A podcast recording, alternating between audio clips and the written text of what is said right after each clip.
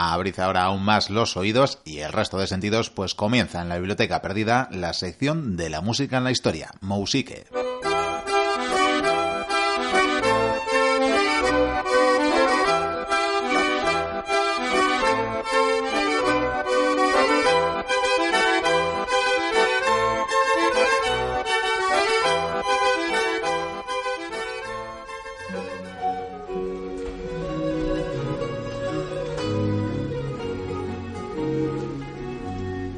Cuán bellos ropajes lucís, maese Javier, para este musique.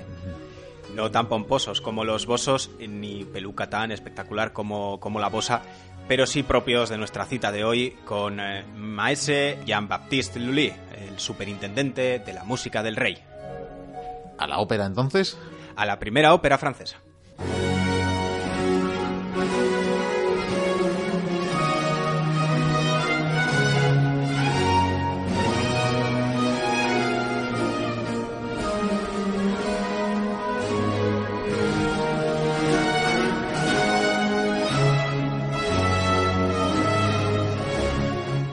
Estamos oyendo y vamos a dejar de fondo la obra titulada Cazmo y Armonía y la que es considerada la primera ópera francesa, la primera de todo un nuevo estilo y que se estrenó el 27 de abril de 1673 en la famosa sala de juego de pelota de París.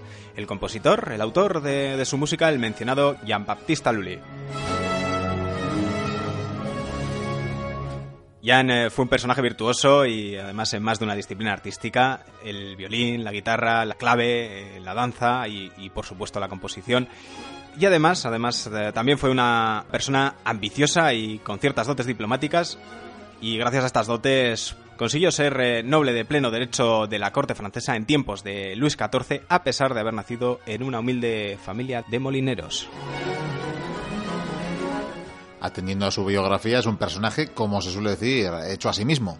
Sí, sí, ascendió desde lo más bajo del escalafón a lo más alto y defendiendo con ahínco cada uno de sus progresos en, esta, nunca mejor dicho, pirámide social en aquellos tiempos en la que en la cúspide estaba el rey Sol y cada uno de los cargos obtenidos se lo peleó y lo defendió con uñas y dientes y otros subterfugios y llegó a amasar una fortuna increíble para, para su época y además hizo prevalecer eh, sus propuestas artísticas que llegaron a ser el estilo oficial del Reino de Francia e influenció a otras cortes y otros eh, países, sobre todo el norte de Europa.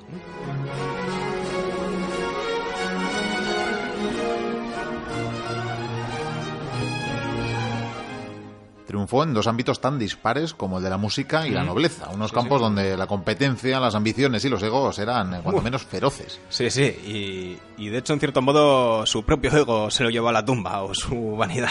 Sí, creo que tuvo una muerte un tanto peculiar, tanto que yo creo que la tratamos en su día en unas anécdotas y curiosidades históricas. Sí, porque de verdad que es anecdótica y, curiosa, incluso tonta.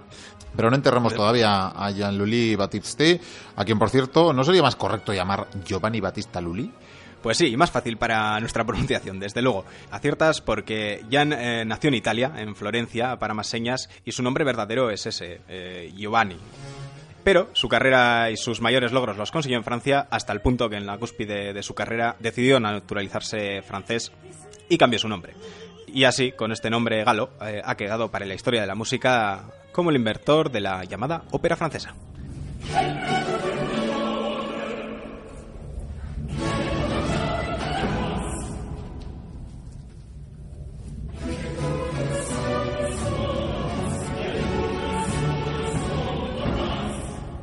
Una ópera, entiendo que diferente de la ópera italiana, cuna de este arte y del propio personaje.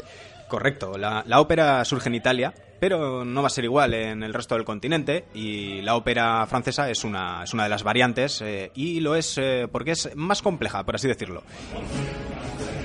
Es que incluye dos elementos eh, no habituales en esa tradición italiana operística y que por un lado es, es la danza, una variante del ballet,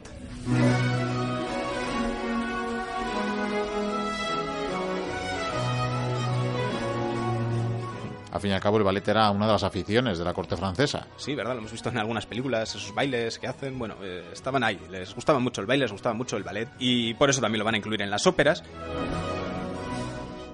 Y eh, la otra tradición eh, que rompe con la italiana pues son los textos literarios, unos textos escritos por otro lado también en francés, esto también es una novedad, eh, decimos que proviene originalmente de Italia, pero son unos textos además pensados para los coros, para coros mm, de cantores.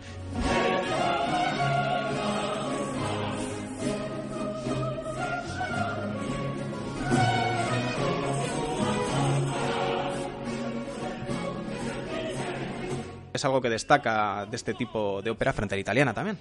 Sí, porque en Italia apostaban por el célebre bel canto, el canto solista, ¿no? Sí, la ópera italiana buscaba destacar el cantante solista. Aún hoy tenemos en la cabeza varios cantantes, ¿verdad? Cantando prácticamente solos en el escenario.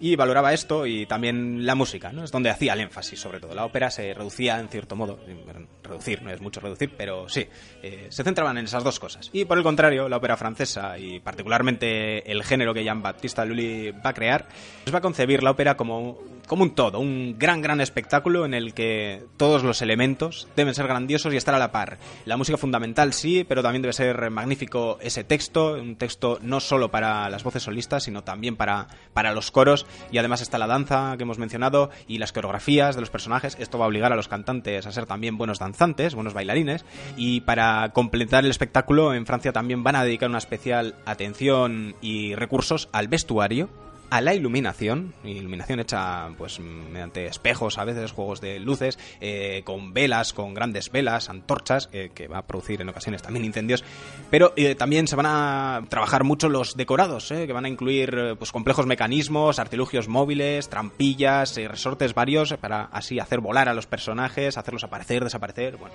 Todo un show, desde luego. Espectacular, algo, algo tan complejo que algunos ni, lo consideraron dentro de, de la ópera, esto es algo diferente esto, esto no, es ópera, pero sí, sí, es ópera, lo que pasa que es otro tipo de ópera y también se las conoció como se les llamó tragedias líricas. A, hoy se las conoce con este nombre, que fue lo que creó especialmente Jean-Baptiste Lully. Fue el primero que hizo estas grandes eh, obras eh, con tantas disciplinas eh, combinadas de manera magistral. Y no lo hizo solo, no lo hizo solo, sino que se rodeó de aliados. por ejemplo, el famoso dramaturgo Molière o su libretista habitual, aquí quizás no tan conocido, pero desde luego en la Ópera de París aún tiene un pedazo de busto puesto en los salones de entrada, Philippe Quinault. ¿Y qué contaban estos espectáculos? Pues eh, eran obras inspiradas en la mitología, en las leyendas o en los relatos épicos de siglos anteriores, épica medieval también, eh, porque precisamente ese trasfondo entre mítico y mágico pues les permitía poner en escena pues, desde a dioses, a héroes, a monstruos, a fenómenos naturales y, en ellos pues lucirse, ¿no? Cuando usaban pues ese vestuario, los escenarios mecanizados y, los artistas eh, que cantaban y danzaban para representar, yo qué sé, batallas. Por ejemplo, por ejemplo, esta obra que, escuchamos eh, relata la historia de amor entre Cazmo, el legendario rey fundador de Tebas, y Hermión, eh, la hija de Venus y Marte. Así ah, como la de Harry Potter. No, la hija de Venus y Marte. Ah, vale, perdón.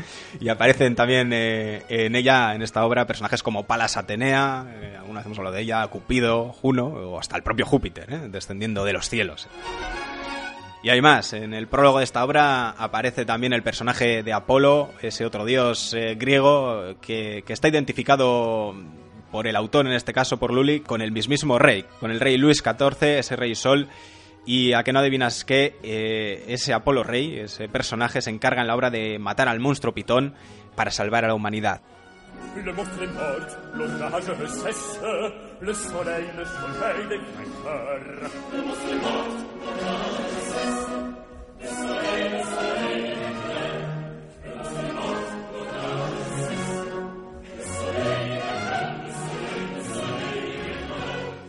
Está el rey salvando a la humanidad. O sea que camelándose al rey. Sí, de hecho eh, será algo habitual en este tipo de ópera el incluir alusiones a la magnificencia del rey, a sus virtudes y generalmente con loas eh, en forma de alegorías más o menos sutiles. Y otro ejemplo lo encontramos en otra obra de Lully también, en Perseo, en la que el personaje principal, otra vez un dios, eh, representa de nuevo al rey Luis XIV como símbolo de la estabilidad y el orden contra los enemigos que amenazan Francia. Esto, sin duda, afianzaría la posición de Jean-Baptiste en la corte. Sin duda. Sin menosprecio de su arte, que lo tenía y mucho, Lully eh, supo darle al rey, eh, a ese poder absoluto, lo que quería oír y ver. Y al mismo tiempo lo que este poder, eh, este rey, quería que otros viesen y oyesen sobre él. Mm, y el compositor, sospecho, fue recompensado por ello. En numerosas ocasiones, eh, para cuando se estrenó esta obra, en 1673, Lully ya llevaba pues un año como director de la Academia Real de la Música, un puesto que no, que no abandonaría hasta su muerte y en el que cada año compondría, entre otras, una tragedia lírica de este tipo, una obra de este tipo, hasta el año de su muerte. Iniciando un estilo que otros continuarían después.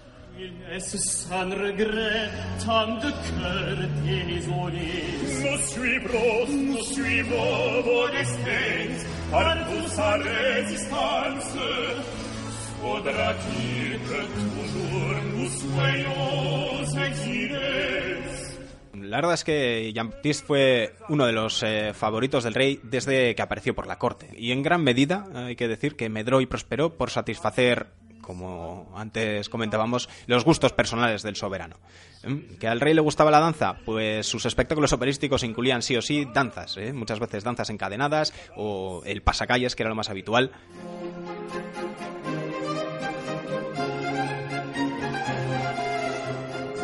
Como por ejemplo el gigantesco baile de esta obra que escuchamos, Armida. Está considerada en su tiempo como la obra maestra del género por cómo combina precisamente eh, la música de los instrumentos con los coros y a su vez con la danza, con la coreografía. Una ópera, por cierto, que transcurre eh, durante el asedio de Jerusalén durante la Primera Cruzada. Parece que la danza jugó un papel relevante en la carrera de Lulé y desde su tierna infancia, porque siendo niño allá en su Florencia natal, eh, parece ser que danzando al tiempo que tocaba la guitarra fue capaz de llamar la atención de un noble francés que decidió contratarlo como paje. Y se lo llevó a Francia. Sí, ahí empezó su carrera y entró en servicio de Ana María Luisa de Orleans. Una familiar de Luis XIV, si no me equivoco. No te equivocas, es eh, prima hermana concretamente y eh, a lo que voy es que entró a servir en una de las familias más ricas de Francia y en esa casa entró en contacto con otros músicos, con otros artistas, con artistas de la corte también, y pudo seguir con su educación musical, eh, en guitarra, que parece ser que ya tocaba, el violín, también otros instrumentos, eh, incluso parece que ahí comenzó a estudiar eh, composición. Además, supongo, de entrenar esa habilidad innata de la danza. Sí, perfeccionó todas sus artes hasta el punto que con su talento, pues podemos decir que multidisciplinar, porque hacía un poquito de todo lo que estuviese asociado con la música eh, o la danza. Y probablemente cierta picaresca de sus orígenes humildes se ganó, eh, se ganó por este motivo el eh, sobrenombre de Le Grand Baladín, el gran bailarín o el gran farandulero.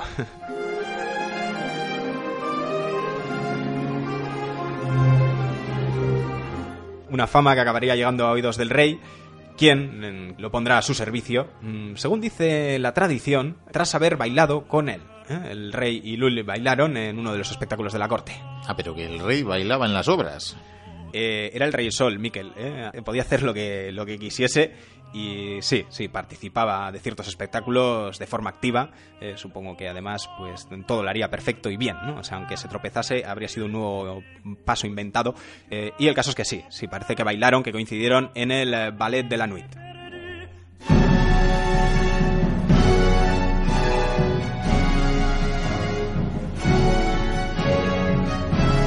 y aquel baile así quedó descrito.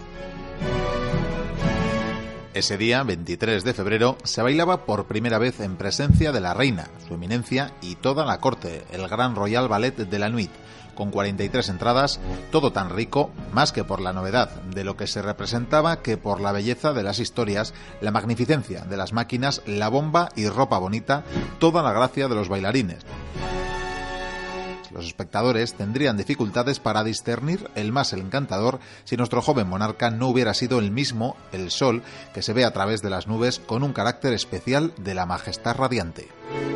Qué bonito, qué bonito. Fuera como fuere, lo cierto es que unas semanas más tarde, este espectáculo en el que Rey y nuestro bailarín protagonista coincidieron, el 16 de marzo de 1653, Jean-Baptiste Lully fue nombrado compositor de la música instrumental del rey aunque cierto es también que antes figuraba ya como uno de los violinistas de la corte. También, también, pero es a partir de este punto, de este momento, de este encuentro, cuando comienza su ascenso, ¿eh? como se suele decir, meteórico, y, comienza precisamente con una tarea vinculada a la danza, que es el escribir y crear composiciones para el ballet de la corte, para el ballet del rey. Y pronto llega el siguiente cargo. El de compositor de música de cámara. Ya sabéis que en la jerarquía de Versalles había cargos para dar y tomar hasta de portacorbatas, como lo contamos en unas anécdotas, creo. En lo que a Lully respecta, más tarde sería ascendería y sería nombrado maestro de la música de la familia real hasta llegar a surintendant de la musique de Dugoy o algo así. Eso, Dugoy, viva le Bueno, es decir, el encargado de la música de todos los eventos de la corte, el, el sheriff.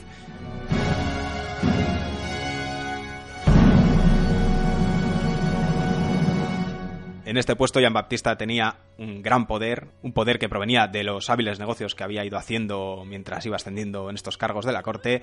Eh, tiene varias posesiones en París y las afueras, hace inversiones en varios negocios y, además, sobre todo, es poderoso porque cuenta con el favor real, que, que lo va a mantener toda su vida y que le va a permitir desde su cargo manejar la suerte de otros músicos. De la competencia una competencia con la que no va a tener piedad. Por ejemplo, en 1672 consiguió mediante intrigas el puesto de director de la Academia Real de la Música, ese que mentábamos antes, haciendo que su antecesor abandonase incluso el reino eh, ahogado en las deudas. Así que juego sucio. Pues limpio, limpio, no, desde luego. También obtuvo del rey una orden que limitaba el número de instrumentos y cantantes por cada composición musical, salvo que se le pidiese un permiso especial a él mismo, a Baptiste. Y encima, encima se las daba de defensor de la patria, como cuando propuso al rey que en la corte solo se empleasen músicos franceses. O sea, precisamente a los que tenía bajo su control. Exacto, todo encaja. Esto lo tenía todo calculado. Eh, lo que no controló también fue su ego o su vanidad, como antes mencionábamos, porque resulta que, que, dirigiendo una de sus obras, cosa que en aquel tiempo hacían con una batuta como esta que te enseño, Madre mía, eso no es una batuta, es un bastón, pedazo de barra. Sí, y de hierro, ¿eh? pero esto es lo que utilizaban en aquellos tiempos para marcar el compás, así. Y en estas tareas estaba Luli eh, dirigiendo una obra cuando la barra se le cayó y se le clavó en el pie, o cuando él mismo sin querer se machacó un dedo, como llegamos a contar en su día, que esto no se sabe muy bien, pero que se dio, que se arreó un viaje con la barra y, sin inmutarse, por supuesto, finalizó la interpretación. ¿eh? Ahí, dientes, dientes. Eso es, que no se note. Pero sí que pasado un tiempo solicitó los servicios de un médico porque aquello le dolía una barbaridad. Y el galeno eh, solo vio una solución: amputar. Y Jan se negó. Porque, claro, creía que perder el pie supondría renunciar a la danza y quizás por tanto también a su cargo y dijo que no, no, no, no, no me, no me cortes, no me cortes, a ver si esto se me pasa, pero la herida estaba cangrenada y empeoró. Y aún así se resistió. Sí, la cangrena avanzó por la pierna. Y Jean-Baptiste Lully renunció a la vida. Para entrar en la historia de la estupidez me aventuro a decir, pero seguro que sí, en la historia de la música.